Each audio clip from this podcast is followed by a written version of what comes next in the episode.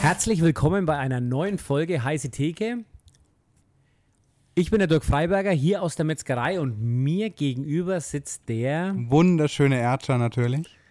Ja, schön wäre jetzt was anderes, was mir zu dir eingefallen wäre, aber. Ähm, oh, das ist schade. Ja, schön, dass du auf jeden Fall heute wieder da bist und dass wir Ja. uns heute mal bitte ein bisschen unterhalten können. Ja, ich habe schon sehnsüchtig drauf gewartet tatsächlich. Ja, Ja, gut, jetzt über die Jahre war das schon ein bisschen äh, schwierig. Aber ja, wir haben ja jetzt einen aktuellen Anlass dazu gefunden. Das ist richtig, Ist ähm, ja. echt, echt äh, umfangreiches und schwieriges Thema, aber ja, ich freue mich jetzt drauf. Ja, mal schauen, wie wir das gut aufarbeiten können. Ist ja wirklich sehr brisant auch. Wann warst du eigentlich das letzte Mal irgendwo essen? Also zum Beispiel mit deiner Freundin. Ah, ja, hm. Wann war ich das Um letzte gleich Mal ein bisschen essen? so ins Thema ein bisschen vorzufühlen und einzusteigen. Wann war ich das letzte Mal essen? Während ich überlege, kannst du gerne unsere Zuschauer darauf hinweisen oder Zuhörer, warum hier einige Nebengeräusche sind. Also wir sind ja hier jetzt direkt in der Metzgerei in Katzwang. Ähm, es kann sein, dass ab und zu mal so ein Magnetventil klackt von der, von der Kühltheke oder dass hinten der Ofen mal so ein Ü, Ü macht. Also deswegen, wir geben unser Bestes bei der ähm, Qualität, aber wie schon gesagt, wenn ab und zu mal ein paar Nebengeräusche da sind, bitte nicht böse sein. Ansonsten, ja, viel Spaß heute beim Podcast. Also wir werden Spaß haben, das weiß ich jetzt schon. Oh, ich hoffe, ich hoffe. Und mir ist doch eingefallen, wann ich essen war. Es ist gar nicht so lange her. Und zwar war das im Dezember tatsächlich, 2023. Okay. Da waren wir auf dem Weihnachtsmarkt. Und weil wir dann keine Lust mehr hatten, da rumzustehen, sind wir einfach in eine Gastwirtschaft gegangen. Okay. Und? Hast du dir die Quittung geben lassen? Nein, hätte ich das machen sollen? Naja, ich meine, du hättest ja mal draufschauen können, wie viel Prozent Mehrwertsteuer da draufstehen. Ja, ja. Du wirst äh, lachen, aber die Gastwirtschaft, in der wir waren, hat beide Preise hingeschrieben. Also auf die Speisekarte. Okay. Und Welche zwar beide Preise? Einmal, Einmal mit go. 7% und Einmal einmal, mit äh, 19% tatsächlich. Okay. Mit, dem, mit der Ankündigung ab nächstes Jahr, ab nächstem Jahr eben, also 2024, kostet das jetzt so viel. Okay, also wir wollen ja heute über zwei Sachen sprechen. Ja. Einmal über die Bauernproteste. Richtig? Die kommen jetzt dann wahrscheinlich jetzt ein bisschen weniger. Ich habe jetzt sozusagen die Vorlage gemacht für die Mehrwertsteuererhöhung in der Gastronomie. Mhm. Und bevor wir jetzt da einsteigen, sollten wir vielleicht unsere Zuhörer mal auf unseren aktuellen Stand bringen. Ähm, während Corona und jetzt das Jahr danach war es ja so, dass praktisch alle ähm, Dienstleistungen, ausgenommen Getränke, die schon immer 19% waren. Auch ähm, Wasser? Nee, Wasser nicht. Doch, Wasser auch. Auch okay. Wasser zählt auch zu Getränken. Ähm, auch Kaffee zum Beispiel ist auch ein Getränk. Das wird immer ganz, bei Kaffee zum Beispiel ist es Ah. ganz interessant, wenn du bei Kaffee eine Latte Macchiato zum Beispiel machst, wo der Milchanteil überwiegend ist. 7%. Aha. ganz logisch, oder? Aber wenn du es jetzt halt im Haus trinkst, 19%. ah. Achtung. Also, Also bei quasi die Milch sorgt dafür, dass ich dann 7% Mehrwertsteuer drauf habe. genau, weil es dann das Aber bei Wasser ist es wieder anders. Ja, genau, Wasser also ist keine Wasser Milch. Ja, ja, genau. okay, Also- ja. Grundsätzlich ist es so, dass ähm, Lebensmittel ja mit 7% besteuert werden. Nicht alle? Ja, doch. Nee, Süßkartoffeln werden mit 19% zum Beispiel besteuert. Was, Süßkartoffeln? Süßkartoffeln, okay, ja. ist mir jetzt auch neu. Das ist total abstrus. Zählt halt nicht als Lebensmittel, keine Ahnung. Nee, das isst ja einfach keiner. Ähm, Wir magen das schon. wieso sollte man auch Süßkartoffeln essen? Irgend kannst du normale Kartoffeln essen. Auf Aber Fun Fact, die sind mit der Karotte verwandt eigentlich, ne? Ja, das ist- weiß ich schon. Ja, gut, gut. Ja, ja, kommt ja aus Südamerika. Ja. Ähm, aber der Punkt ist der, also diese Mehrwertsteuerregelung, die war ja vor Corona relativ kompliziert. Während Corona durch die Absenkung war es ja relativ simpel. Was jetzt da passiert, grundsätzlich bei einer Mehrwertsteuer, muss man sich jetzt auch grundsätzlich so vorstellen. Immer wenn man was im Lokal bezahlt und der wird das auch schön ähm, brav angibt, ist es so, dass er praktisch die Mehrwertsteuer ans Finanzamt abführen muss. Ja, Also gegengerechnet zu den Einkäufen, die er macht, ja. muss er die Mehrwertsteuer, die, also die Mehrwertsteuer, die er praktisch bei seinen Einkäufen bezahlt hat, die kann er praktisch von denen, von seinen Einnahmen abziehen und die Differenz sollte natürlich mehr sein, weil sonst hat er nicht ähm, mehr Umsatz gemacht, als er Ausgaben hatte, ans Finanzamt abführen. Ja, und das ist diese Differenz, wird bezahlt. Wenn er jetzt dann natürlich anstatt 19% nur noch 7% zahlt, hat er natürlich 12% weniger ans Finanzamt abzuführen und dafür mehr für sich. Ja, aber die Steuer wird doch normalerweise immer an den Kunden weitergegeben. Ja, die wird ja zum Teil auch an den Kunden weitergegeben, weil der Endverbraucher zahlt ja praktisch das letzte Stück, was mehr. Also stellst dir jetzt einfach mal so vor. Ich es, stell's mir vor. Es kommt was, es kommt was rein. Also du kaufst jetzt halt Hähnchenbrust, Rosenkohl und ähm, meinetwegen noch Karotten. ja, Okay? Das ist alles mit 7% Mehrwertsteuer. ja, Ähm, du hast jetzt da 10 Euro Mehrwertsteuer bezahlt. Ja, Gut. In der Gastronomie beim Essen ist, glaube ich, realistisch, du machst so 200 bis 300 Prozent für deine Arbeit als Aufschlag auf das Gericht drauf. mhm. Okay, also anstatt 10 Euro, ähm, was jetzt das alles kostet, kostet es dann vier, äh, 40 Euro. ja, Okay? Ja. Jetzt hast du nicht mehr 10 Euro Mehrwertsteuer, sondern der Kunde ist jetzt bei dir ähm, im Haus, mhm. sondern du hast 20 Prozent. Das ist jetzt bei den 40 und bei den 10 passt es jetzt nicht so ganz. Ja? Ähm, aber du zahlst jetzt plötzlich 19 Prozent Mehrwertsteuer und die kommt ja dann noch oben drauf. Weil Ja. wir waren nicht, wir gehen ja dann von, wir kalkulieren ja über Netto und dann kommt die Mehrwertsteuer oben drauf. ja, Also, und dann hast du jetzt halt, wenn wir das jetzt auf diesen ganzen Betrag, was wir jetzt eingekauft haben, umrechnen, hast du jetzt anstatt 10 100 Euro Mehrwertsteuer angenommen, weil die alle bei dir im Haus gegessen haben. okay, ja, Und jetzt macht der, zieht er praktisch die ausgegebene Vorsteuer ab, ja, 100 minus 10 und muss 90 dann ans Finanzamt abführen. Und diese 90, oder besser gesagt sogar diese 100, wurden ja alle komplett vom Verbraucher bezahlt. ja, Also das ist ja praktisch der Umsatz, den er gemacht hat und der wurde ja vom Verbraucher bezahlt und da sind ja die 19% Mehrwertsteuer mit drinnen. okay, ja, Abgeben muss er nicht so viel, weil er halt seine Vorsteuer, die er vorher bezahlt hat, mhm. abziehen kann. Aber alles wird vom Endverbraucher, also der Letzte in der Kette, zahlt praktisch diese ganze, ähm, Steuerlast. diese ganze Steuerlast Ja. der kompletten Wertschöpfungskette vorher. Okay, Also das geht ja von Verbraucher zu Verbraucher zu Verbraucher, bis halt der Endverbraucher kommt. ja, Also, wie gesagt, wenn einer in der Kette ist, der es nimmer weiterverkauft, dann ist es zu Ende. Der bleibt, die, die Steuer bleibt praktisch dann direkt beim Finanzamt. okay, Und jetzt, ohne da jetzt auf diese ganzen Besonderheiten und so eingehen zu wollen, ist es ein bisschen komplizierter. Im Großen und Ganzen war es, wenn man es jetzt pauschal sagt, jetzt halt vor Corona, dass alles, was im Haus gegessen wurde, da geht man immer von einem gewissen Service aus, ja, also Abräumen, Geschirr etc., 19 Prozent. Und alles, was Takeaway oder außer Haus ist, 7 Prozent. ja, okay, Also mit dem Spaß muss ich mich auch jeden Tag rumschlagen. Also ist jetzt auch bei mir beim Catering so, wenn ich Ja. jetzt halt, ähm, ein Catering einfach liefer, fahre ich hin, baue ich auf, gehe ich wieder. Kein Problem, 7% Mehrwertsteuer. Sobald aber eine Dienstleistung dazu kommt, wie zum Beispiel eine Servicekraft oder zum Beispiel ähm, irgendwie Geschirr, wird das komplette Catering 19%. okay, Also auch bei mir ist es schon immer so gewesen, dass das einfach wechselt. Jetzt hat durch die Änderung ist es jetzt wieder so. Vorher war es ja praktisch so, dass jetzt auch ein Catering ja, ähm, mit 7% vers- besteuert werden konnte, auch wenn da Dienstleistungen dabei waren. Ich sag dir ganz ehrlich, für mich habe ich mich dazu entschlossen, dass ich das überhaupt nicht ändere. Ich habe praktisch weiterhin immer, wenn ähm, größere Beträge waren, 19% gemacht. okay, Und ähm, also wenn da Dienstleistungen dabei waren, 19% gemacht, weil für mich, ey, ganz ehrlich, das jetzt umzustellen und wieder hinzustellen und wieder zurückzustellen, das wäre so ein großer Aufwand gewesen, da hätte es diese Ersparnis an der Vorsteuer, die ich mir da gegeben hätte, mhm. ähm, auffressen. Und ich hätte zweimal das Getue gehabt und dann wäre noch eine Prüferin gekommen, die mir vielleicht dann richtig schön den Finger in die Nase gesteckt hätte. Und da hätte ich echt überhaupt keinen Bock drauf gehabt. Also von daher habe ich es jetzt einfach immer so gelassen in dem Modi. ja, Also für mich ändert sich gar nicht. mhm.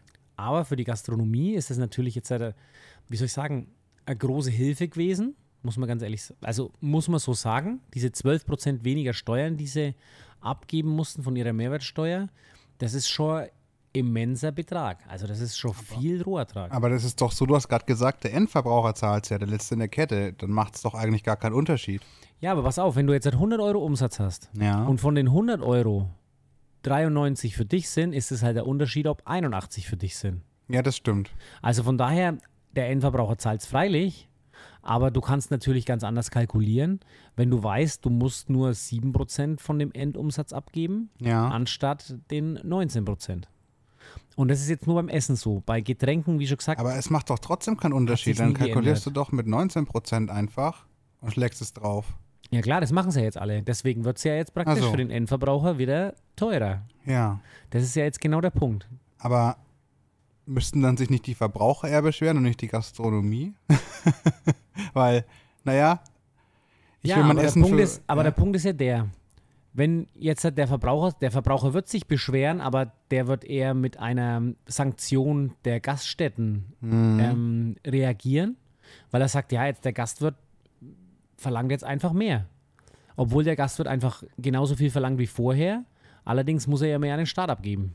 Ja, Also von daher ist es schon klar, dass die Verbraucher eigentlich da auf die Barrikaden gehen müssten. ja. Und ich denke halt grundsätzlich auch, also vor allem in den ländlichen Gegenden wird es, ja, wird es halt einfach wieder mit einer Gehalts- oder Ertragskürzung der Gastronomen einfach Ja. einhergehen. Und da werden viele dann sagen, na okay, dann mache ich es halt einfach nicht mehr. Ich habe keinen Bock mehr.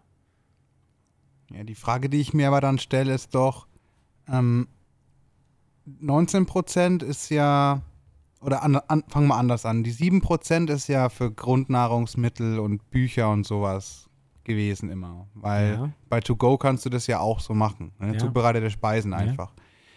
Ähm, Ja, zubereitete Speisen nimmst du auch im Restaurant zu dir. naja, wenn es To Go ist, ja nicht. Ja, aber dann sind es ja auch Speisen, auch Lebensmittel.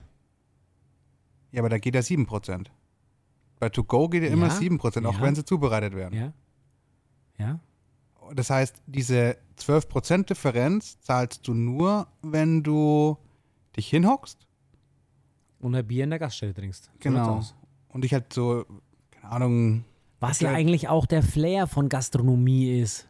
Ja, genau. Das ist ja genau der Punkt. Das ist ja auch das, was uns in Corona so gefehlt hat oder während, der, während dieser ganzen Sperrzeiten, dieses gesellige Miteinander. Das ist ja nicht so, dass du, ganz ehrlich, freilich bestellst du dir nach Hause einen Döner, eine Pizza oder irgendwie sowas, aber Ja, klar. ein schönes Essen mit Freunden in einer geilen Gaststätte, in einem fränkischen Wirtshaus, ja, das ist eine ganz andere Kultur, ganz anderes Miteinander. Ist halt ein Erlebnis eher. Ne? Ja, genau, das ist genau der Punkt. Weil, also von ja. daher kannst du es nicht vergleichen, meiner Meinung nach. Weil wenn, wenn ich jetzt halt Hunger habe, dann koche ich was und esse es halt.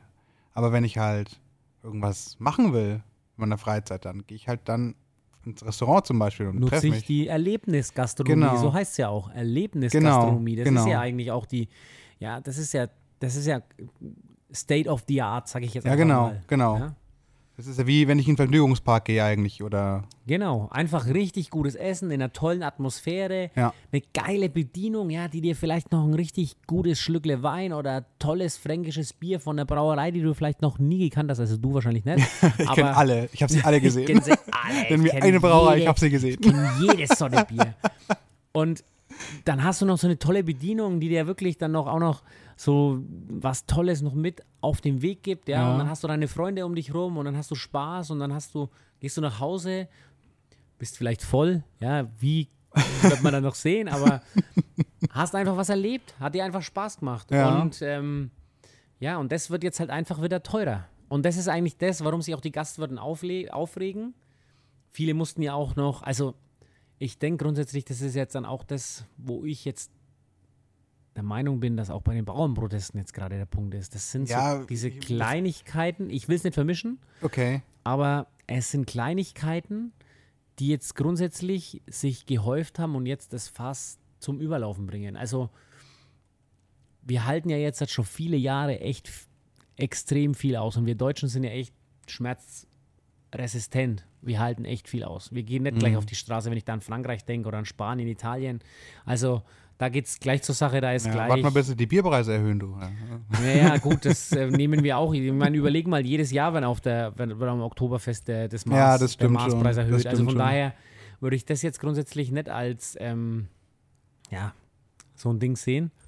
Aber ich denke halt grundsätzlich, das sind alles ganz viele kleine Nadelstiche und das ist halt bei den Gastwirten auch. Viele mussten dann ihre Corona-Hilfen zurückzahlen, ja. Ähm, werden, haben kein Personal mehr, ja, auch schon jahrelang, haben einfach einen Investitionsstau, haben wirklich und vor allem dieser, dieser, dieser dauernde äh, Mitarbeitermangel ist eigentlich das, was glaube ich auch bei den Unternehmen oder bei den Selbstständigen am meisten an der Kraft zehrt. Und das ist halt was, was jetzt die, die Regierung und ich sage jetzt im Großen und Ganzen, ne, mir geht es jetzt, jetzt gar nicht um Parteien erstmal, sondern es geht mir einfach darum, dass wir in dem System irgendwie festhängen. Ja, dass da einfach Ja. jetzt die letzten Jahrzehnte eigentlich nichts voranging. Das ist ja. Ja. alles absehbar.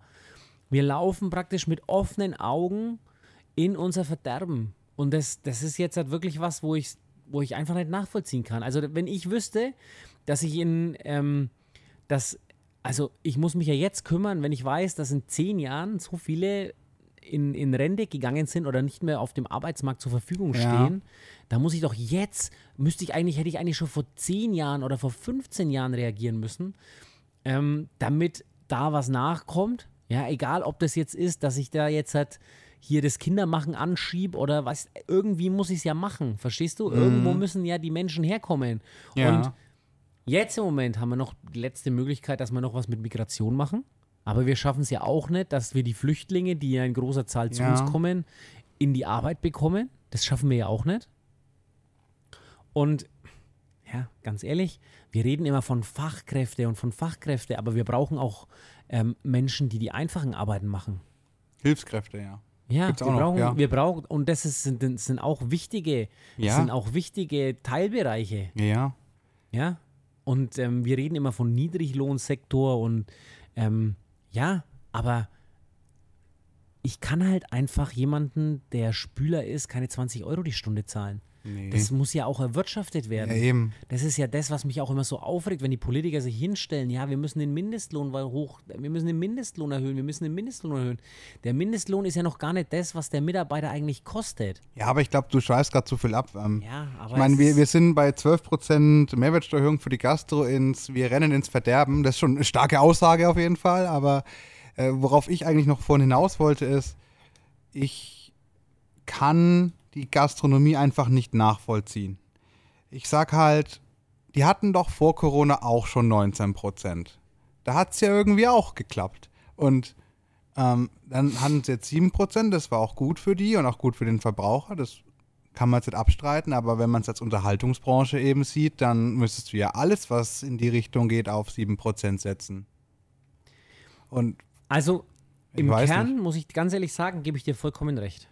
Ja, Das ist jetzt auch wieder genau der Punkt, wo ich der Meinung bin, wie schon gesagt, ich habe gar nicht damit aufgehört, ich habe einfach so weitergemacht, wie es vorher war, weil Ja. ich wusste, die stellen es irgendwann wieder zurück. Ja. Also das war ja auch nicht so, das bleibt für immer so, als wenn man das geglaubt hat, keine Ahnung, dann glaubt man, glaube ich, auch an Weihnachtsmann. Das muss Ja. ich jetzt ganz ehrlich sagen. Also wenn man daran geglaubt hat, dass sie diese Steuervergünstigung, das war ja, keine Steuersenkung, sondern das war ja eine Steuervergünstigung Genau. zurücknehmen, dann muss man sagen, dann hofft man auch, dass das Christkind einem in jedem Jahr was schenkt. Okay? ja, gut, das ist natürlich Quatsch. Aber Das der ist jetzt- Osterhase, der ist real. Ja, beim Osterhasen, da glaube ich ja auch noch dran. Ne? Ja, also gut, da das so ein paar gut. Eier, so ein kleines Nestchen und ja, so. das finde ich gut. Aber der Punkt ist einfach wieder der, das ist jetzt auch wieder diese Sichtweise, dass man sich grundsätzlich halt im Moment wirklich so wie geprügelt fühlt und das jetzt halt einfach noch dieser, dieser letzte, dieser letzte Schmerz ist, der einfach noch fehlt, um dich zum Aufstehen zu bringen. Ja, ich muss aber auch sagen, viele Gastronomiebetriebe haben in der Corona-Krise zum Beispiel auch sehr gut abgecasht. Ich habe mir das ja während meiner Bachelorarbeit für dich da auch mal angeguckt. Und diejenigen, die eine super Lieferstruktur hatten, denen ging es ganz gut.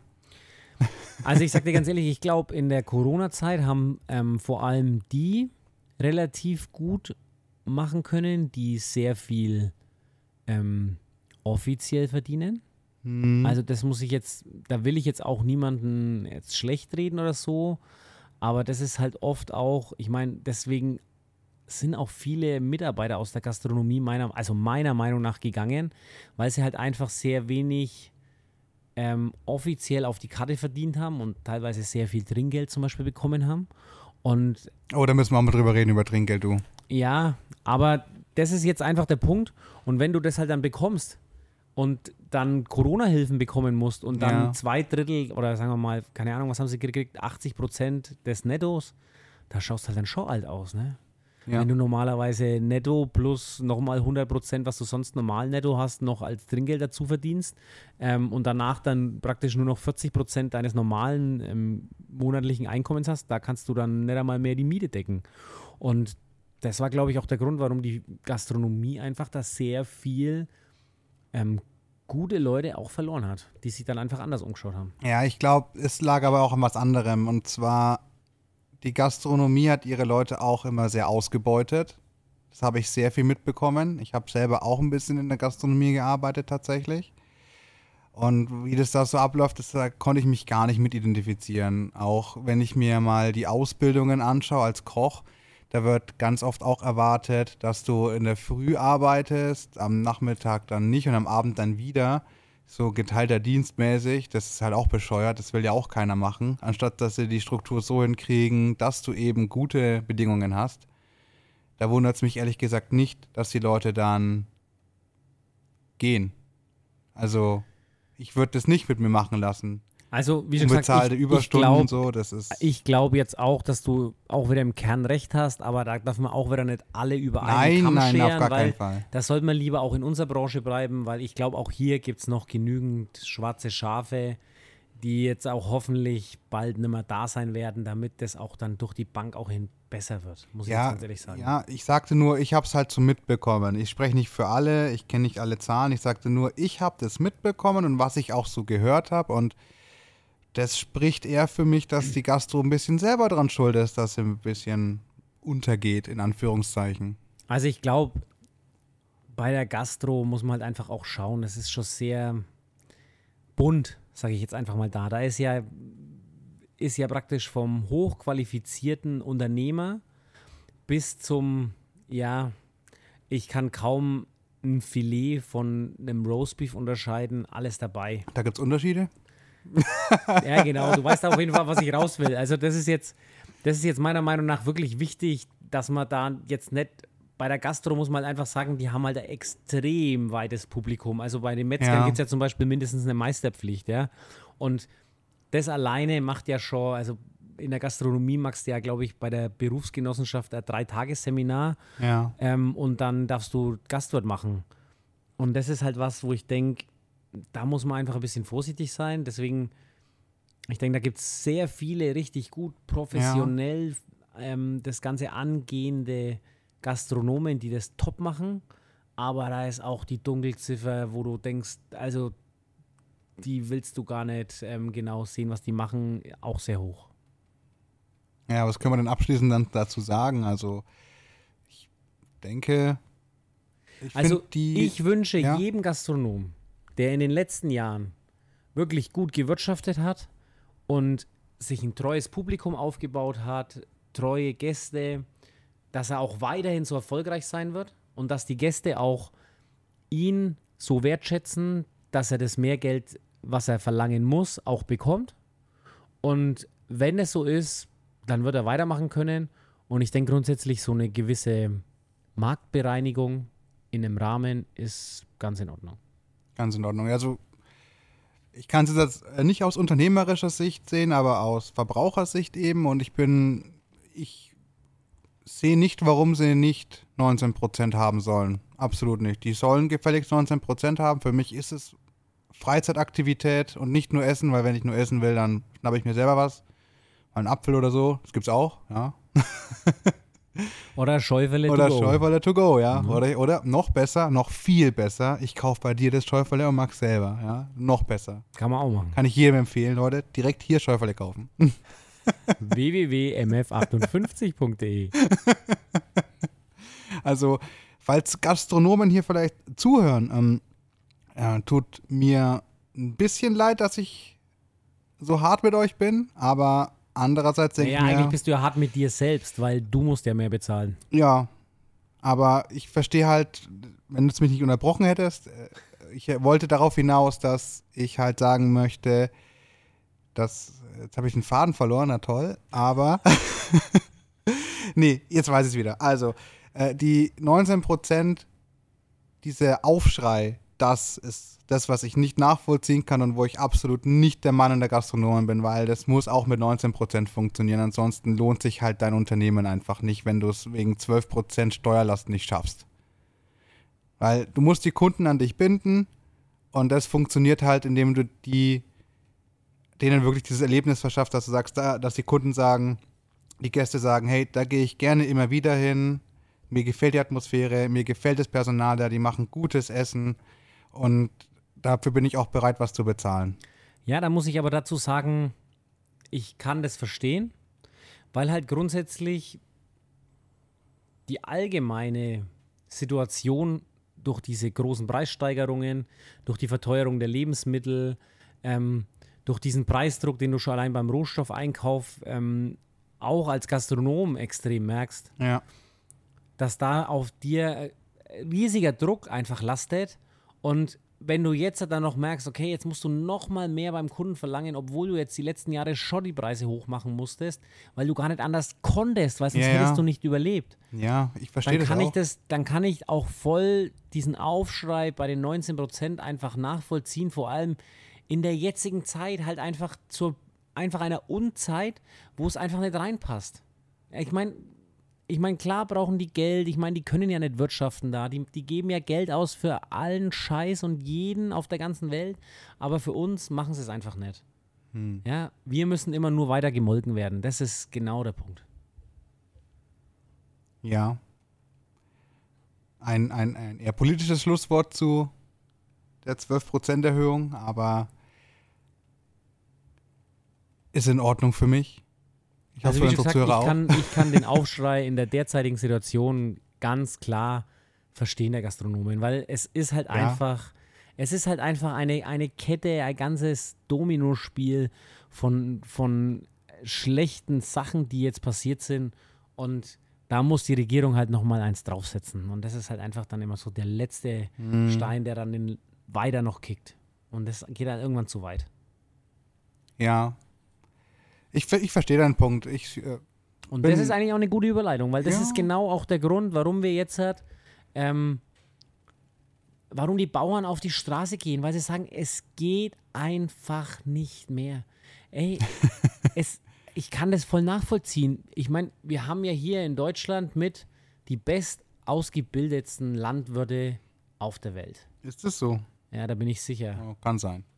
Also ich weiß es nicht. der Fabi hat mir letztens was, also der Fabi ist jemand aus meinem Team, Butcher Wolfpack, und der hat letztens angefangen mit, ähm, mit der Ackerfrucht und mit den Mitteln und da bin ich ausgetickt. Ich war komplett fasziniert. Ich habe gedacht, der hat studiert, aber der hat, ähm, hat er studiert? Nein, aber der hat, Der hat doch den Fachwirt oder so. ja, er hat schon ein bisschen weitergemacht. Also er ist Agrarfachwirt oder sowas. Ja, ich glaube, irgendwas Also sowas, wirklich ja. eine Bombenausbildung, was der hat, der Mhm. Mann. Und hat mich echt begeistert. Also ich habe nicht gewusst, dass das so tief gehen kann und dass man das so viel wissen kann, alleine über so ein blödes Stück Erde, was da rumliegt. Und ja, und jetzt in dem Thema, wenn man sich da einfach mal mit der be beschäftigt, da muss ich ganz ehrlich sagen, also da sind ja Sachen dabei, da wäre ich schon, schon längst gesagt, ihr leckt mich alle am Arsch, ich mache was anderes, weil ich bin doch nicht euer, euer, euer, euer Django. Ja, aber vielleicht sollten wir noch mal ganz kurz überhaupt zusammenfassen, worum es geht. Vielleicht, ja, okay, ich denke, Also wenn wir zusammenfassen, um was es geht, dann Ja. sind wir jetzt, wenn wir nicht fertig mit der Podcast-Folge heute. Ja, das stimmt. Weil wir sind wieder, wir haben, wir können jetzt kurz ansprechen, worum es geht. Die Bauern sind auf die Straße gegangen, weil die Wegen- Regierung gesagt hat, eure Kfz-Steuerbefreiung für eure Traktoren entfällt und dann Ja. noch die Vergünstigung für den Agrardiesel entfällt. genau. Also die zwei Sachen und die waren aber auch wieder nur die Spitze des Eisbergs, das, das kleine Züngelchen an der Waage, das praktisch das Fass zum Überlaufen gebracht hat. Weil die Bauern waren ja schon, also da bin ich jetzt auch wieder ganz krass der Meinung, dass es vor allem jetzt halt verstärkt bei der aktuellen Regierung passiert ist. Einfach deswegen, mal unabhängig von ihrer Partei, Ja.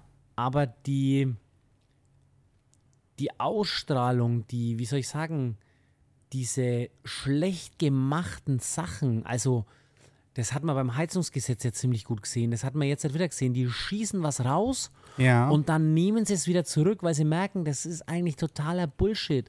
Die machen den Haushalt und der Haushalt ist auch wieder nichts.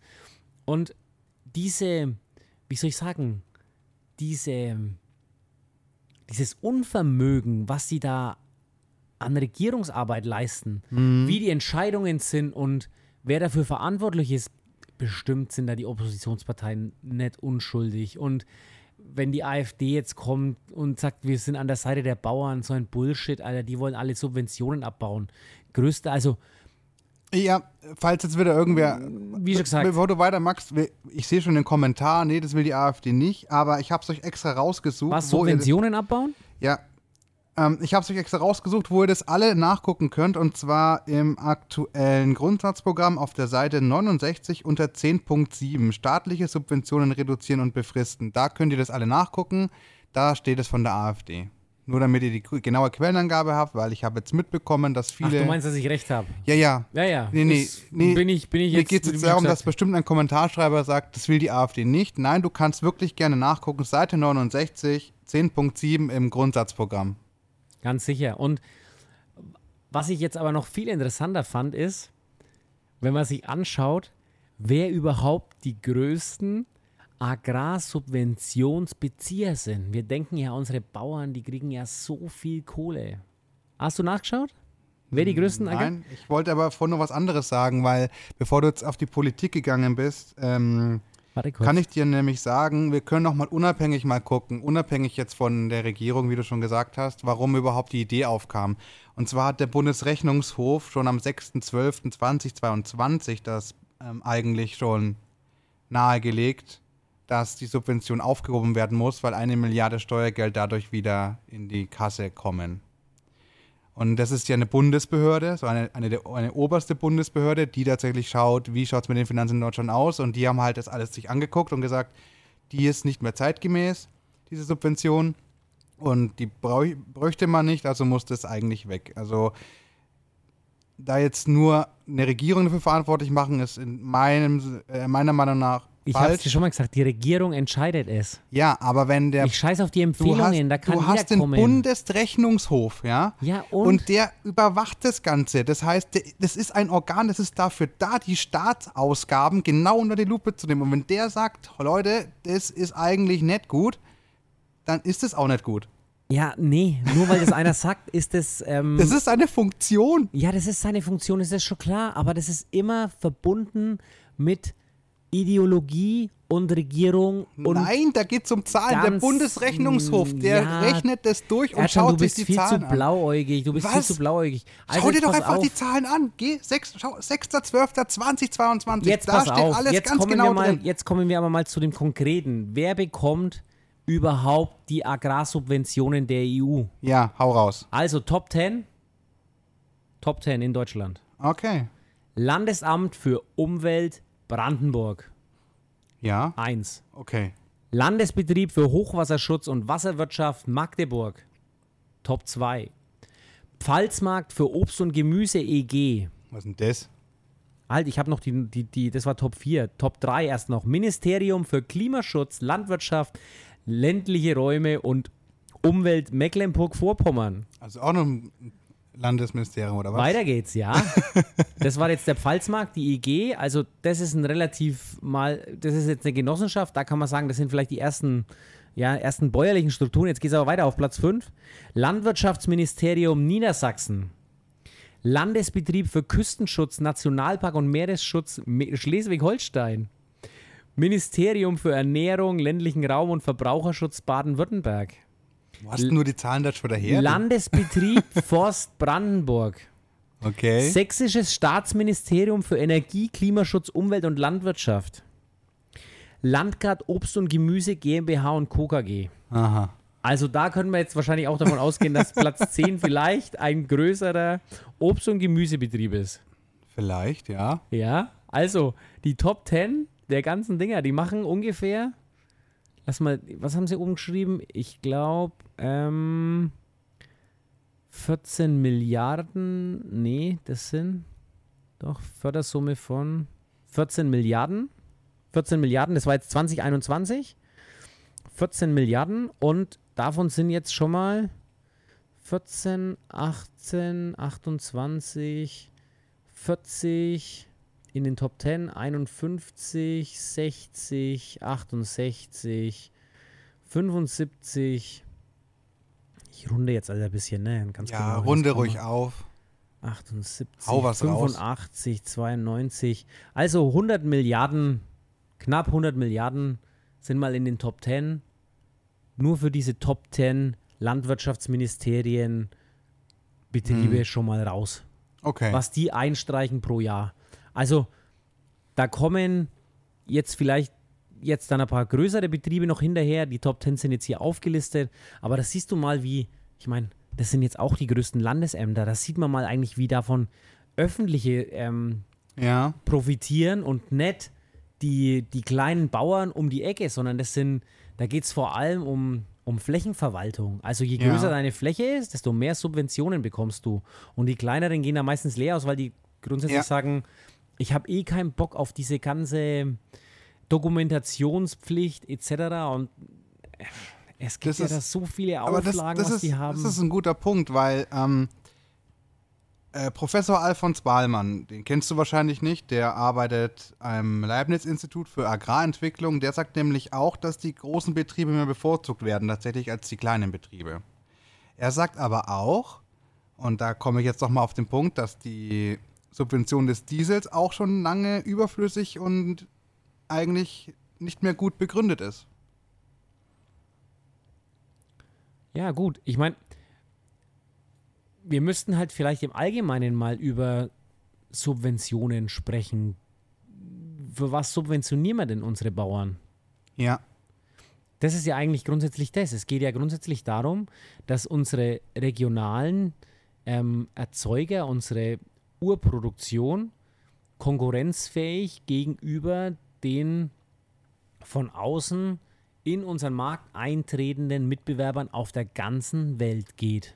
Ja, laut Professor Ballmann macht und es nicht so viel Sinn, das zu vergleichen, weil sonst müsste man auch sagen, der eine mit einem Frucht, äh, Frucht, äh, äh, fruchtvollen Boden äh, kann, kannst du nicht jemanden vergleichen, der einen trockenen Boden hat zum Beispiel. Das sind zwei verschiedene Sachen, laut ihm. Das stimmt, ganz sicher. Aber der Punkt ist grundsätzlich, ich bin sicher, dass ein Bauer in Brasilien nicht die gleichen dokumentarischen und umwelttechnischen Anforderungen oder den gleichen Anforderungen genügen muss mhm. wie ein deutscher Bauer in der EU. Und ja. ich glaube, das ist eigentlich das, was bei uns unsere Landwirtschaft so teuer macht. Nicht, dass wir, ähm, wie soll ich sagen, so teure Arbeitskräfte haben oder so. Ich denke, wir sind so top ausgebildet und wir haben so gute Landwirte, wenn man die einfach mal machen lassen würde, Mhm, ja. Dann würden die eigentlich hocheffizient arbeiten können, aber man schreibt denen ja teilweise schon vor, wann die ihren Rasen mähen dürfen.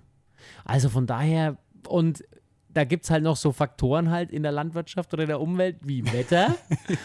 da kann man halt ach, nicht Quatsch. einfach, ach Quatsch, sowas gibt's ja nicht. Oder kann man ja nicht einfach sagen, ich meine, überleg, also ich mache jetzt mal ein Beispiel, jetzt ja. was ich halt mitbekomme bei meinen Bauern. Du darfst nach einem gewissen ähm, Datum, ich kann es dir nicht genau sagen, aber ich weiß, er darf seine Wiesen nicht mehr mähen nach diesem Datum.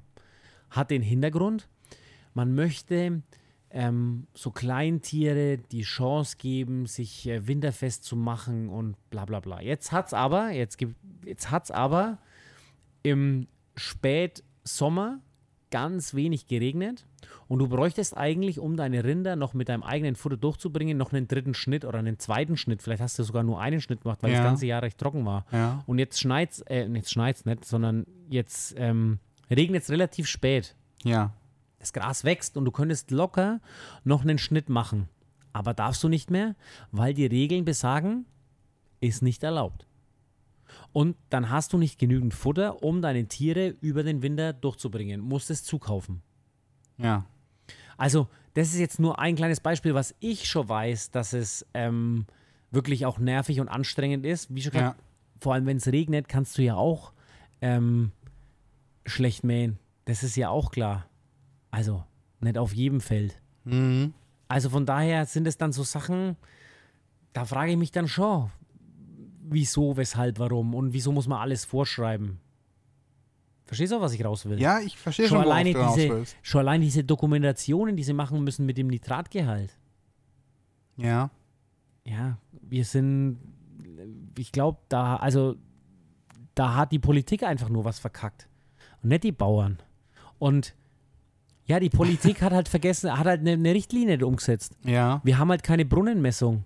Ja. Ja, und jetzt sind wir halt an 25 Punkten und jetzt wird es halt einfach so. Es geht doch da schon gar nicht mehr. Das ist doch das gleiche wie bei Feinstaub. Das ist doch alles, das ist doch alles, keine Ahnung, echt nicht mehr nachvollziehbar für einen normal denkenden Menschen. Ja. Weil der Feinstaub, der durch die Reifen verursacht wird, der passiert doch bei Elektroautos auch. Nein. Das sind doch ganz andere Reifen, Dirk. Ja, also kann ich jetzt halt, kann ich jetzt halt einfach nicht nachvollziehen. Man Ja. hat praktisch ideologisch gesteuert den Diesel gekillt. Und den Feinstaub kriegt man aber trotzdem nicht weiter runter. Ja, aber das sind ja zwei verschiedene Sachen. Ja, öffentlichen Also- Nahverkehr, das finde ich jetzt eine sinnvolle Sache, aber Ja. da muss man halt erstmal einen guten Nahverkehr machen. Aber wie schon gesagt, wir sind jetzt bei den Bauern. Genau. Und das ist halt einfach genau bei den Bauern das Gleiche. Die Ja, fragen halt nicht die Bauern selber, was müssen wir machen, sondern lassen sich halt von der großen Agrarlobby, die halt große Pharmaunternehmen sind, die Gen, Mais etc. und, und die ganzen Spritzmittel halt irgendwie, ich meine, Glyphosat ist weiterhin erlaubt. Ja, das ist natürlich auch schwachsinnig. Aber Ja, aber hat doch die EU gemacht. Hat sie Ja. doch, haben sie doch verabschiedet letztes Jahr. ja, Ja, aber das sind, aber das sind doch genau die Sachen, die dich als kleiner Bauer, wo du wirklich was bewegen willst, wo du, wo du wirklich deine Arbeit gut machen willst, wo du sagen willst, ich will, bin stolz auf meine Arbeit, sind doch das genau die Sachen, die dich dann einfach so ankacken, ja, ich, ja, dass du, dass du auf die Straße gehst. ja, also als Kleinbauer verstehe ich das auch. Also ich bin auch der Meinung, man müsste es differenzieren. Ja, ich würde auch als Großbauer gehen, weil dann zahlst du 5000 Euro Sprit mehr. Naja, ich habe mir das mal genauer angeschaut und ich bin mir nicht so ganz sicher, ob bei ganz großen Landwirten das so hart ins Gewicht fällt tatsächlich. Beim Agrardiesel zum Beispiel geht jetzt Martin Hofstetter, das ist ein Diplom-Agraringenieur. Das habe ich jetzt auf ähm, der Seite von Greenpeace gefunden. Das ist jetzt nicht die beste Quelle, aber sein Beruf ist, äh, also er hat schon mal Ahnung von dem, was er sagt, würde ich mal sagen. Naja, wenn er bei der Greenpeace ist. Naja, aber er ist Diplom-Agraringenieur. Ja, also jetzt, pass auf, mal, lass mich erst dass, mal ausreden. Dass wir uns lass mich verstehen jetzt grundsätzlich, was ich von der Quelle halt ist. Ich denke grundsätzlich, er hat sehr viel Ahnung. Ja, Aber der Punkt ist folgender: Wenn er bei Greenpeace ist, ist er halt ideo ideologisch ganz klar auf einer Seite. Ich meine, das ist jemand vom Bauernverband auch. Ja. Muss man auch ganz ehrlich aber sagen. ich will noch, äh, ich will noch sagen, worauf er jetzt seine- Einschätzung sagt, dass das halt 25 Euro äh, pro Hektar pro Jahr werden das halt Einbüßen, äh, Einbußen.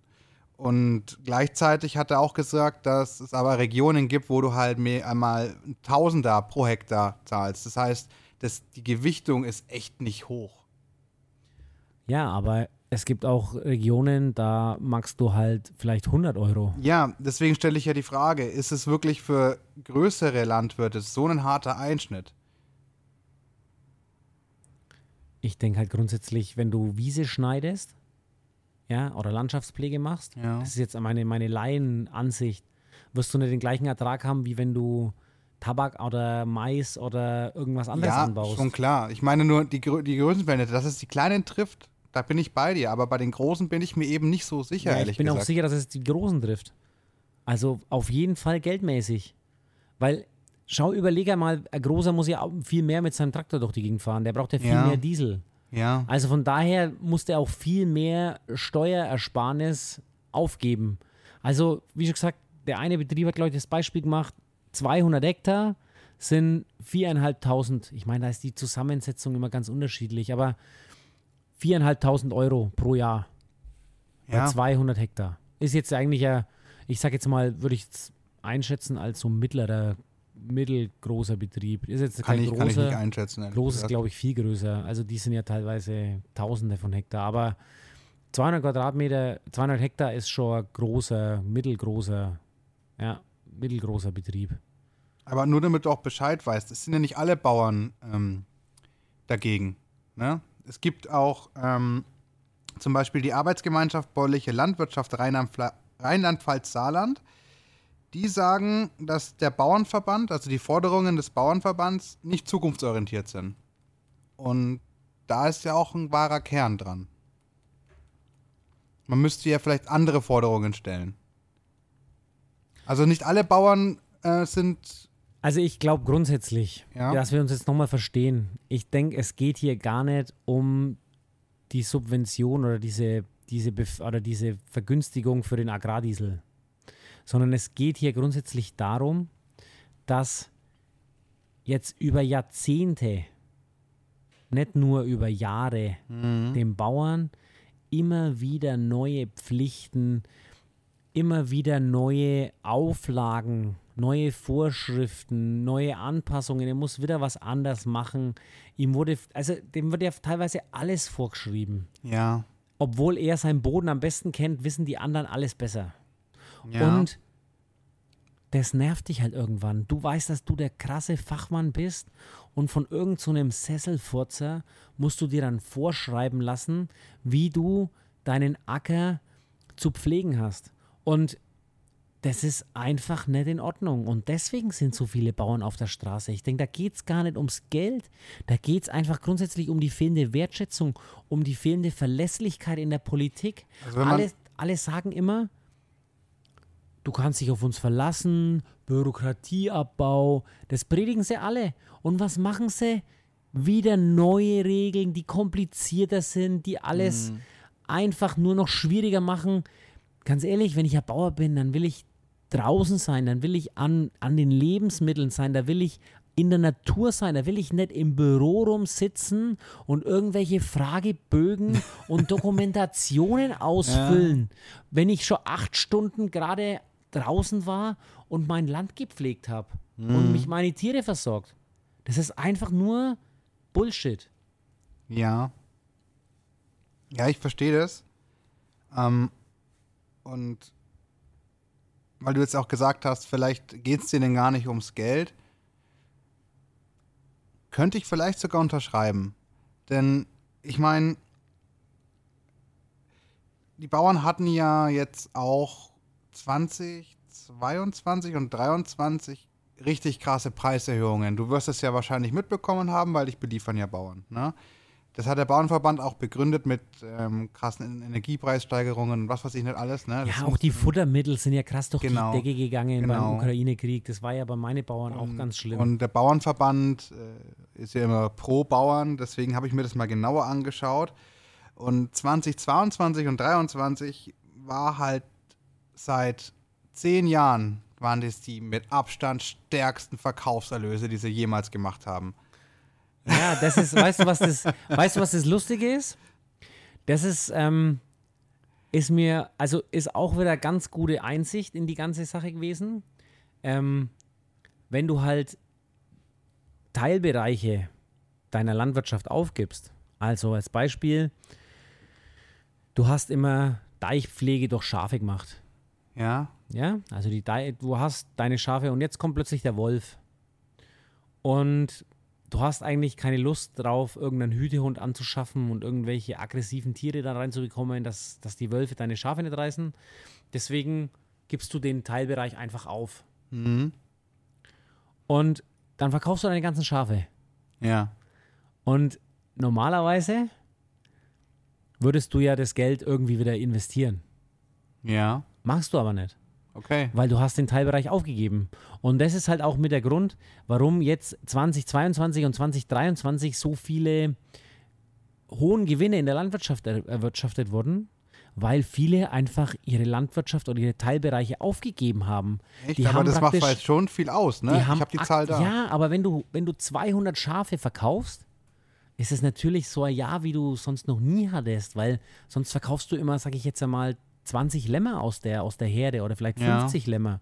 Und jetzt hast du deine ganzen 20 Schafe verkauft, dann hast du natürlich einen riesigen Berg und den investierst du ja nicht wieder, weil du keine neuen Schafe kaufst. Weil du, weil du einfach aufhörst damit. Und genauso ist es auch, wenn du eine Rinderherde verkaufst, genauso ist es auch, wenn du alles andere verkaufst. Du aktivierst da plötzlich ähm, aktiver, die direkt in die Gewinn- und Verlustrechnung eingehen. Und dann als Gewinn und dann stellt sich da jemand hin und schaut da das ganz undifferenziert an wie du und sagt, ja, okay, also so riesen Gewinne, wie die erwirtschaftet haben, das naja, ist super. nee, nee, also. Und warten wir einfach mal ab, was in den nächsten Jahren Ich- passiert, ich aber da schaut es nicht gut aus, das sage ich fand, dir. Ich fand es, also undifferenziert würde ich mir jetzt nicht vorwerfen lassen. Ich fand es halt nur seltsam, weil wenn man es jetzt mal anschaut, 2012 bis 2021 haben es ja 45 Milliarden pro Jahr gemacht. Ja?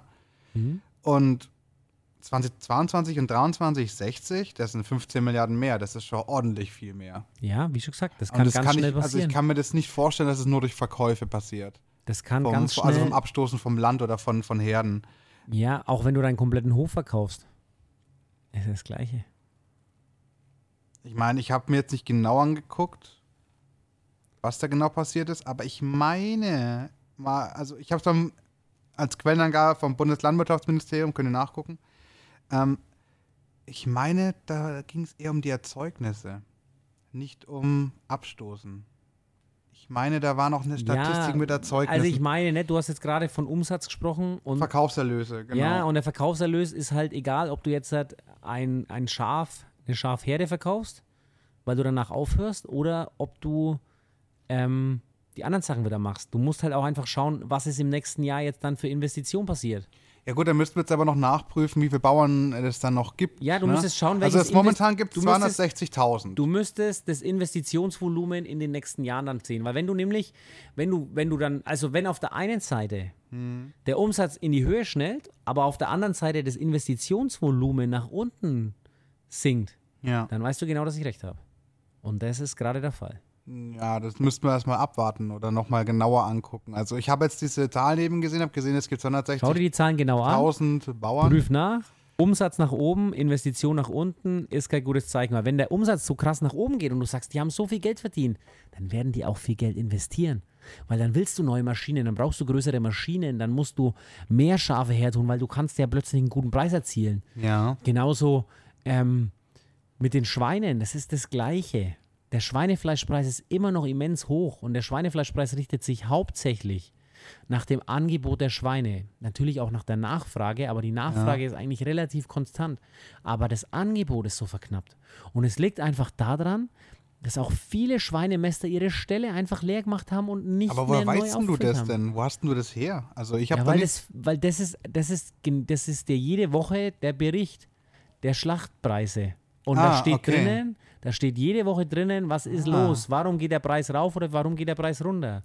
Angebot oder Nachfrage? Du Was kriegst sowas jede Woche, oder wie? ja klar. Wieso Ich lese- jetzt ich könntest du ja mir auch mal Zeitung. schicken. Ja, ich lese jede Woche Zeitung. Ich kriege ja Zeitung. jede, ich habe ja die Fachmedien, AFZ und Wer liest denn Ähm, auch Zeitung heutzutage? gibt es ja auch online. Kannst ja nachschauen. Agrarmarkt heute gibt es genauso. Ja. Da steht es nur nicht genauso drin am Fleischmarkt halt, weil der Fleischmarkt ist ja dafür entscheidend. Und deswegen, es ist einfach so, dass viele Ställe einfach leer stehen. Das war auch die Energiepolitik. Das ist auch einfach das Ja, mit den hohen die ist- Stromkosten, die ist- die, ist war übel, auch ja. für die Schweinemester einfach so ein Punkt, wo sie gesagt haben, ey, sorry, aber wenn ich nicht weiß, was ich für einen Strom zahle in einem Jahr, dann werde ich sicher jetzt keine Schweine da einstellen. Ja, das Weil macht wenn Sinn. ich ja Geld mitbringen muss, dann bleibe ich lieber im Bett liegen. Ja. Und das ist, das ist genau der Punkt. Und das machen inzwischen halt einfach mehr Bauern. Vor Vielleicht- allem die mit den Tieren. Die mit den Tieren. Bei den Pflanzen, okay, ja, da ist es jetzt nicht, glaube ich, so krass. Die werden, die müssen ihr, ihr, ihr Mhm. wie soll ich sagen, ihr Land ja weiter pflegen, die müssen das ja weiter beackern. Aber alle, die Tiere haben, allerhöchsten Respekt, dass die das so durchziehen und, und das auch weiterhin so mit viel Herzblut und, und, wie soll ich sagen, Leidenschaft einfach betreiben. Danke an euch, an euch alle. Von mir natürlich auch. Ähm, was ich jetzt sagen wollte, vielleicht sind ja ein paar Landwirte unter euch, die ihr könnt gerne mal bei uns kommentieren und nochmal eure Sicht nochmal näher bringen. Das wäre gar nicht schlecht vielleicht. Dann können wir mal auch gucken, wie geht's euch? Musstet ihr irgendwas abstoßen? Oder sagt ihr, nee, eigentlich läuft es eigentlich ganz gut? Seid ihr da eher auf die. Das war auch schon vor zwei Jahren so. Ja. Habe ich endlich mal einen Mangalitza-Schweinzüchter hier gefunden. Habe ich Ja. gesagt, ey, also nächste Woche ist soweit. Ich hole zwei Mangalitza ab, bringe nach Fürth zum Schlachten. Hat er gesagt, zu spät. da habe ich spät. jetzt vor zwei Wochen alles schon verkauft. Meine Einfach- ganze Herde ist weg. weg. Weg waren sie. Ich meine, der hatte 20 Schweine. Das war jetzt nicht so, dass du sagst, ja, das waren jetzt. Aber Ja. in dem Jahr bin ich sicher, hat er super Erträge gefahren. super Umsatz gemacht. Ja, wie gesagt, ich weiß es nicht. Du hast ja jetzt Weil da anstatt dass er fünf Schweine geschlachtet hat, hat er halt 20 Schweine verkauft. Ja. Ja, wie gesagt, die, die, unsere, unsere Zuhörer könnt gerne mal reinschreiben, wie es, da- wie es euch da geht. Sagt ihr, ähm, nee, die Subventionen müssen bleiben? Sagt ihr, das ist der falsche Weg vielleicht sogar? Sagt ihr, es stört euch jetzt eigentlich gar nicht so sehr? Seid ihr der auf der Seite von diesem, ähm, von dieser Arbeitsgemeinschaft von Rheinland-Pfalz, Saarland da, diesem Bauernverband? Nee, wie heißt das? Bäuerliche Landwirtschaft war das, ja. Einfach mal reinschreiben. Auf jeden Fall. Ähm, aber wenn, also du sagst dann ganz klar, das ist halt die Leute müssen es abstoßen, weil die Kosten zu hoch sind. Aber auch, weil weil die Büro. halt einfach für die nicht mehr rentiert. ja, genau, weil, weil es nicht rentiert. Weil sie, aber rentiert ist jetzt, ich denke, so viele Bauern machen das wirklich mit, mit vollem, mit, mit viel Herzblut, mit Leidenschaft und sind da echt aus Überzeugung Bauer. Die Ja. machen das nicht wegen dem Geld. Ich möchte das nochmal betonen, dies, das geht da nicht ums Geld, aber grundsätzlich musst du erstens von was leben, zweitens brauchst du was, um zu investieren, um deinen Hof voranzubringen, um ihn instand zu halten, um ihn ähm, nach deinen Vorstellungen auch umbauen zu können. Also Ja. vor allem für die nächste Generation. Und wenn du aber, ich habe es vorhin gesagt, eigentlich Landwirt bist, weil du deine Zeit bei deinen Tieren in der Natur ähm, verbringen willst, aber immer mehr Zeit wegen diesem unglaublichen Bürokratieaufwand dann gar nicht mit dem eigentlich verbringst, was du tun willst, warum du eigentlich Landwirt bist, ja, dann kann ich vollkommen verstehen, dass viele dann sagen, ja, okay, ist nicht mehr so. Das hat mir sogar mein Zahnarzt erzählt. Er hat gesagt, ey Dirk, ich würde gern viel mehr Patienten behandeln, aber die ganze Zeit, die ich in Patienten investiere, also in die Behandlung, muss ich nochmal eins zu eins in die Dokumentation und in die Abrechnung. ja. Deswegen habe ich nur halbtags geöffnet, weil ich habe keinen Bock, 100 Stunden jede Woche zu machen oder 60 Stunden oder 80 Stunden, Ja. sondern ich habe so viel, wie es ist, es reicht mir und es passt. Aber so wie es jetzt im Moment ist, mache ich nicht mehr. Ja, ja. Und das ist beim Landwirt meiner Meinung nach das Gleiche, nur dass sie halt einfach sagen, ich mache halt dann einfach weniger, weil ich habe einfach keinen Bock mehr drauf. Ja, aber dann wenn wir doch bei dem Punkt, der eigentlich mir auch die ganze Zeit auf der Zunge brennt schon, dann sind die Forderungen des Bauernverbands einfach die falschen. Es müsste was anderes gefordert werden, damit das, damit sie das, sie einfach besser arbeiten können, zum Beispiel. Anstatt zu sagen, ja, wir brauchen jetzt hier Subventionen. Vielleicht braucht man auch andere Subventionen in einer anderen Form. Vielleicht wird es vielleicht sogar klüger als das. da bin ich, bin ich ehrlich gesagt der festen Überzeugung davon, dass andere, andere Forderungen, aber das Problem ist halt, was du hast, ist, du brauchst halt Forderungen, die auch, wie soll ich sagen, Publicity bringen, die auch, wie soll ich sagen, wo es halt einfach jetzt halt, wo man sich halt einfach dran aufhängen kann, ob das jetzt halt richtig ist oder falsch ist. Wie schon gesagt, ich denke, der, der, das war auch wieder so geil haben sie den Hofreiter gefragt, wer hat denn das jetzt entschieden eigentlich? Wer hat denn jetzt das entschieden? War das jetzt eigentlich der Landwirtschaftsminister? Hat er gesagt, ja, der wurde schon gefragt. Ja, aber wer hat's denn entschieden? Ja, wer hat's entschieden? Der Scholz, der Habeck und der Lindner haben es entschieden. Ja, ja, ich weiß, ja. Genau das ist der Punkt. Also die drei entscheiden's. Und da wird halt der Landwirtschaftsminister dann nicht gefragt. Der wird, aber der muss aber die Fotzen wieder einste einstecken. Das muss man ja ganz ehrlich sagen. Und er hat aber auch Erfolg, muss man auch sagen. Er hat ja, er hat ja wieder was geschafft. Ne? Also. Also Nicht immer nur herumhaten. Das ist, das ist für mich, das ist für mich so normalerweise, ne? Wenn das jetzt ein Mitarbeiter von mir wäre, dann würde der kündigen, ganz einfach, weil der wird sagen, ey, ganz ehrlich, du entscheidest, ich krieg die Fotzen, nee, so läuft es hier nicht. Ja, also von daher, Ja, aber die, die Entscheidung fußt ja auf diesen unabhängigen Rechnungen, die ich ja schon gesagt habe. Das darf man jetzt auch nicht vergessen. Ne? Wie gesagt, wir haben das so Organe, die das halt machen und es gab auch einen Beschluss vom 15.12. wie gesagt, Ercan, ich bin der festen Überzeugung, es Ja. geht hier nicht ums Geld und es geht auch nicht um diese eine Subvention, sondern es geht darum, dass wir unsere Bauern in den letzten Jahrzehnten, in den letzten Jahren einfach prügeln, prügeln, verprügeln, wir, wir geben ihnen nicht die Wertschätzung für die tolle Arbeit, die sie leisten. Ja, das, ist, das kommt schon alleine auch durch, die, durch, unsere, durch uns, durch unsere Gesellschaft, durch das Preisdumping des, der, der Lebensmitteleinzelhändler. Ja, die drücken die Bauern nach unten. Ja, das stimmt auch. Und wie schon gesagt, wenn du von allen Seiten dann nur noch Dresche bekommst, ja, irgendwann läuft halt das Fass einfach über. Irgendwann sagst du, ey, Ja. sorry, aber was, was wollt ihr jetzt? Wollt ihr jetzt regionale Erzeugung oder wollt ihr nur scheineilig euch hinstellen und sagen, ja, das und das und sobald der Preis dann billiger ist von den spanischen Tomaten, dann kaufe ich die spanischen Tomaten. Also, was wollen wir denn jetzt?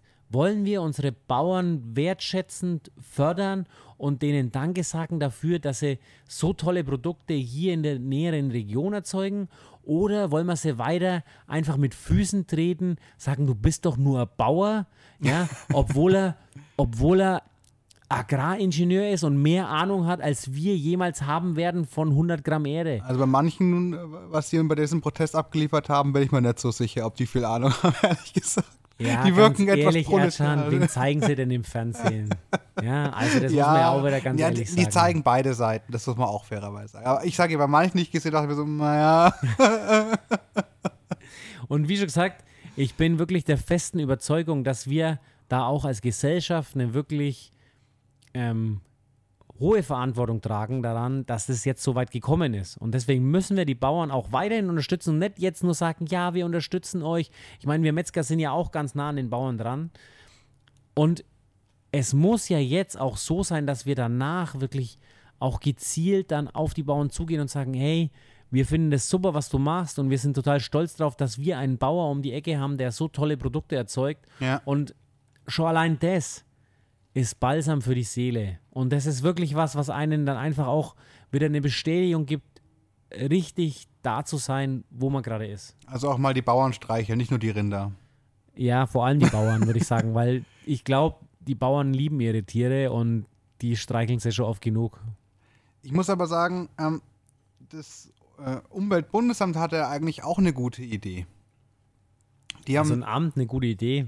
Ja, was, was, was, Ideen was, haben die ja viele, aber gut. ja, was Förderungen betrifft, die kann ich dir auch mal nennen, da kannst du mir deine Meinung dazu sagen. Also anstatt, dass wir eben äh, das mit dem Diesel fördern, könnten wir zum Beispiel Weidehaltung fördern oder schonenden Ackerbau, nachhaltige Bodenwirtschaftung ähm, oder Förderung für naturbelassene Grünstreifen, Unterstützung bei der Anschaffung von effizienten Geräten oder vielleicht sogar eine Ringanschaffung für Geräte, die mehrere Betriebe teilen können. Das ist doch eigentlich eine gute Idee, meiner Meinung nach. Hey Ercan, ganz ehrlich, da haben wir schon so oft drüber gesprochen, dass ich es echt wichtig fände, das war ja auch unser Thema Haltung oftmals, dass ich sage, baut doch erstmal im landwirtschaftlichen Sektor, gebt denen doch erstmal die Sicherheit, die Planungssicherheit, um wir, weil wir reden immer, wir reden immer, wir reden immer, wir wollen das, wir wollen das, aber sind so scheinheilig im Reden und machen das gar nicht, was wir reden. Also, ich beziehe das jetzt wieder auf bessere Haltung. Alle wollen bei den Tieren immer eine bessere Tierethik und bessere Haltung, aber keiner will es bezahlen. Ja. Und das ist diese Scheinheiligkeit, die dir auch als Bauer hart auf den Sack geht. Ja. Muss man ganz ehrlich sagen, verstehst du? Du willst vor allem, ich denke, wenn du so ein junger Bauer bist, top ausgebildet, hoch motiviert, da wirklich was machen und dann sollst du so einen Stall hinstellen für zwei Millionen Euro und weißt nicht mal, ob du die Preise zu einem angemessenen, also ob du die Schweine zu einem angemessenen Preis dann verkaufen kannst. Was ist denn das für eine Planungssicherheit? Eine semi-optimale. Genau, und da, da wäre es für mich meiner Meinung nach dann einfach nötig, durch ähm, die richtigen Subventionen, durch die richtigen Darlehen, ja, Ja. Demjenigen dann die Sicherheit zu geben und zu sagen, hey, du bist auf dem richtigen Weg, du machst es toll und weiter so, wir unterstützen dich. Und das wäre meiner Meinung nach dann das Richtige. Aber nicht dann so ein komisches Babberle dann auf die Packungen drauf zu kleben und sagen, ja, also jetzt kann der Verbraucher selbst entscheiden. Ja, ganz ehrlich, er hat sich die letzten 20 Jahre, die letzten 30 Jahre so entschieden Ja. und er wird sich die nächsten 20, 30 Jahre auch so entscheiden, weil am Ende entscheidet immer der Geldbeutel und da kümmert sich ja unsere Politik auch nicht darum, dass da mehr drin ist, sondern wir werden ja immer mehr gemolken. Ja, ich will nicht immer so, so, so ganz krass politisch sein hier, weil Wir sind nicht krass politisch, Ja. das ist doch einfach so. Ich meine, Ja. freilich kommen sie ja die Gewerbesteuer und auch der Maximalsteuersatz ist gesenkt worden, ja. Aber dann komm mal in die kalte Progression, dann wirst du mal sehen, warum soll ich noch Vollzeit arbeiten? Ganz einfach.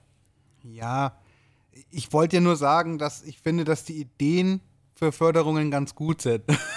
das war mein Ausgangspunkt. Ja, aber der Punkt ist, es bleibt halt meistens bei Ideen. Die Umsetzung, die wird dann so krass wieder, da müssen, da wird das, da wird dann alles wieder so kaputt geredet und diese, ja, und was ist dann mit dem und was ist mit, ja, allen will man es dann wieder recht machen. Ja, kann man aber nicht. Ja, aber die Bauern machen jetzt einen riesen Aufstand und haben sogar ein Entgegenkommen bekommen. Wieso machen sie das nicht auch mal genau bei diesen Punkten, die halt auch sehr sinnvoll wären?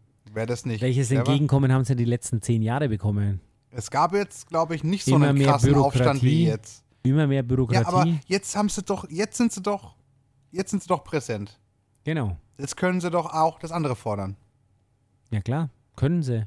Aber wird keiner, haben sie ja schon gesagt, die Regierung, wir lassen uns nicht erpressen.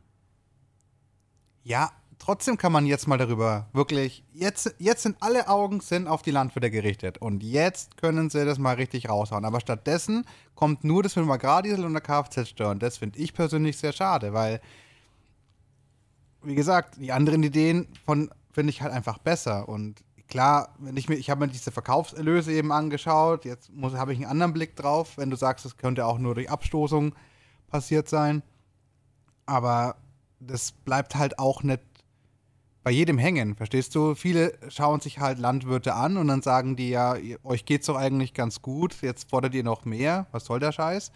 Viele sagen dann, Ja, weil wenn wir die die so krass, Subventionsempfänger sind, das haben wir ja schon geklärt. Außerdem, die Subventionen müssen ja auch noch versteuert werden. Das muss, kommt ja auch noch dazu. Mhm. Also das ist ja nicht so, dass man Subventionen bekommt und sagt, ja, alles klar, Cash in the Tash, sondern das ist ja so, dass die am Ende des Jahres dann auch mit ähm, in deine Einkommenssteuererklärung mit einfließen Mhm. und auch nochmal dann auch wieder gecashed werden, wenn du zu viel verdienst. Ja.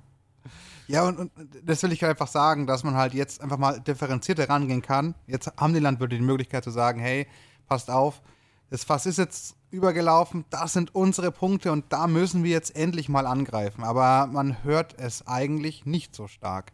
Es kann sein, dass sie es fordern, aber nicht so stark wie das mit dem Diesel und der Kfz-Steuer. Das finde ich eigentlich sehr schade, muss ich sagen. Ja, aber willst du dem Verbraucher sagen, schätz mal deinen Bauern, der dir regionale Top-Erzeugnisse hier aus deiner Nachbarschaft direkt liefert? Das geht doch bei dem einen Ohr rein und beim anderen Ohr wieder raus. Nee, aber die könnte jetzt die Regierung für Weidehaltung zum Beispiel also ansprechen. Ja, aber Weidehaltung ist doch. Es geht mir um die Förderung, es geht mir Ja, um die Subvention jetzt, in die also pass richtigen auf, Sachen. ich finde jetzt Weidehaltung ist jetzt gut, aber wir reden doch bei einem Landwirt.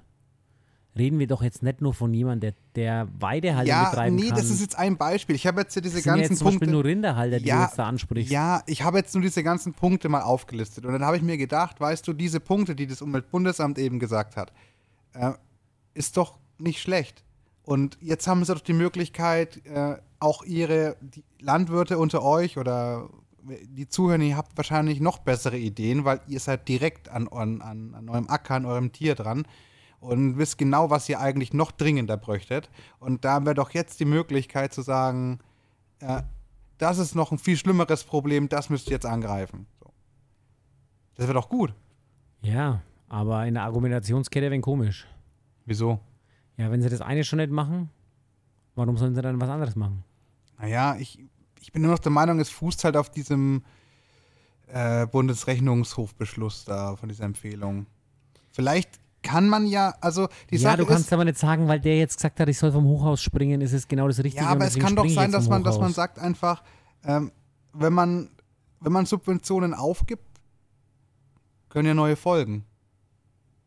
Das steht doch nicht in Stein Ja, gemeißelt. das kann aber jetzt nicht folgen, weil die keine Kohle haben. Ja, aber jetzt die kann machen, man- die streichen ja jetzt alles raus, weil nichts da ist. ja, aber jetzt kann man trotzdem das Hast mal. schon mal am Nackert in die Hosentaschen gelangt. So kannst du es sagen. Ja, aber es geht doch darum, dass du es jetzt öffentlich machen kannst. Du kannst doch jetzt sagen, was die Bauern noch brauchen. Jetzt, jetzt sind doch alle Augen, darauf will ich doch hinaus, jetzt sind alle Augen auf die Bauern gerichtet. Bin ich voll jetzt, bei dir, aber das jetzt bringt doch grundsätzlich gar nichts. Du musst sie jetzt am, also ganz ehrlich, die Bauern müssen weiterhin dafür kämpfen, dass so eine Ungerechtigkeit, die jetzt halt aus dem Nichts sie trifft, ja, und die auch wieder jetzt zurückgenommen werden musste, weil sie wieder von Anfang an wie die ganzen Entscheidungen einfach nur schlecht gemacht wurden und unüberlegt rauskauen worden sind. Ähm, da müssen die Bauern einfach weiterkämpfen und das nicht mit sich machen lassen. Weil ganz ehrlich, es geht jetzt weiter und als nächstes kommt die nächste Berufsgruppe dran. Dann sind es die Lebensmittelhandwerker oder was weiß ich, wen sie jetzt dann als nächstes wieder treffen. Ja, man könnte ja, man könnte ja vielleicht mal da anfangen, die eh nicht so viele Steuern zahlen, zum Beispiel. Da könnte man ja auch mal anfangen, ne? Anstatt Du meinst Subventionen. jetzt internationale Konzerne oder bei wem meinst ja, du jetzt? vielleicht. Also so Leute, die das schon sehr stark umschiffen. Dass man, dass man sagt, also ich habe jetzt keine Statistik parat, aber ich meine irgendwas mit 100 Milliarden mal gelesen zu haben, was nicht abgeschöpft wird von, wir reden hier von extrem großen und reichen Leuten. Und 100 Milliarden jedes Jahr, die flöten gehen, sind mehr als eine Milliarde Einsparung bei den Bauern. Ja, also diese 100 Milliarden ist, ähm, ich glaube, das, was du meinst, ist so das, der Schwarzmarkt. Ich weiß nicht Die genau, ich habe das mal gelesen, Ja, aber 100 Milliarden ist das, was schwarz, ähm, die Dunkelwirtschaft sozusagen, ich weiß die ich Schattenwirtschaft. glaube, es geht um Steuerverschleppung. Oder? Ich, hab, ich weiß nicht mehr ja, genau. Ich hab mich 100 das jetzt- Milliarden war die Zahl, die ich letztens im Zusammenhang mit der Schattenwirtschaft gehört habe. Also das ist die Schattenwirtschaft, die, ähm, wie soll ich sagen, die hinterzogenen Steuern durch Ja, genau, irgendwie sowas. Bargeschäfte und das ganze. Und 100 Milliarden sind, wie gesagt, viel effizienter als eine Milliarde. Ja, genau.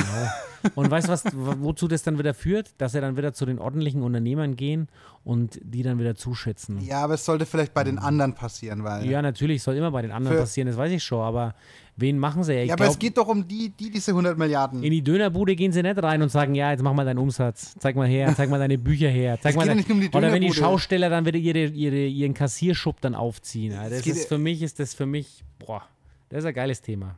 Da bin ich überhaupt raus. Ja, das können wir beim nächsten Mal besprechen, vielleicht. Wo, kommen, wo sind diese 100 Milliarden? Wo Wer- sind sie, die Wo 100 sind sie denn? Wer Milliarden? hatte denn? Das könnten wir, das machen wir beim nächsten Wo würdest Mal. du streichen? Das ist ja der Punkt. Alle, alle, wir müssen ja irgendwo streichen. Ich meine ganz Ja. ehrlich, wir haben so viel Steuereinnahmen wie noch nie und wir kommen trotzdem mit der Kohle nicht hin. Ja, ganz ehrlich, für was muss ich denn das Kanzleramt nochmal größer bauen? Für was? Es macht Spaß. Da hast du recht. wie das Podcasten mit dir, mein Freund. Ja, das, das macht mir tatsächlich auch, äh, tatsächlich auch sehr viel Spaß. Ähm, ja, das ist zwar ein bisschen durcheinander gewesen, glaube ich. Aber Naja, so durcheinander waren wir heute gar nicht, ich, ich glaube ich. hoffe, ich hoffe, ich hoffe es. Ich hoffe es. Also wa was wir als Fazit ziehen können, die Landwirte sollen auf jeden Fall kämpfen, Wir du. kämpfen mit euch. Wir unterstützen Und euch. wir, wir kämpfen mit euch. 200 Paar haben wir beigesteuert. Für Dann euren Protest. Dann ist super. 200 Paar geräucherte Bratwürste. Wunderbar. Lasst sie euch schmecken. Und äh, ich habe auch jetzt mehr gelernt wieder. Das freut mich immer sehr, wenn ich noch einen anderen Blickwinkel bekomme. Nicht nur die Zahlen habe, sondern auch mal genau guck, wo die Zahlen herkommen, also wie die zustande kommen. Das freut mich immer sehr. Deswegen kann ich auch sagen, wertschätzt euren Bauern auf jeden Fall. Das ist sehr wichtig.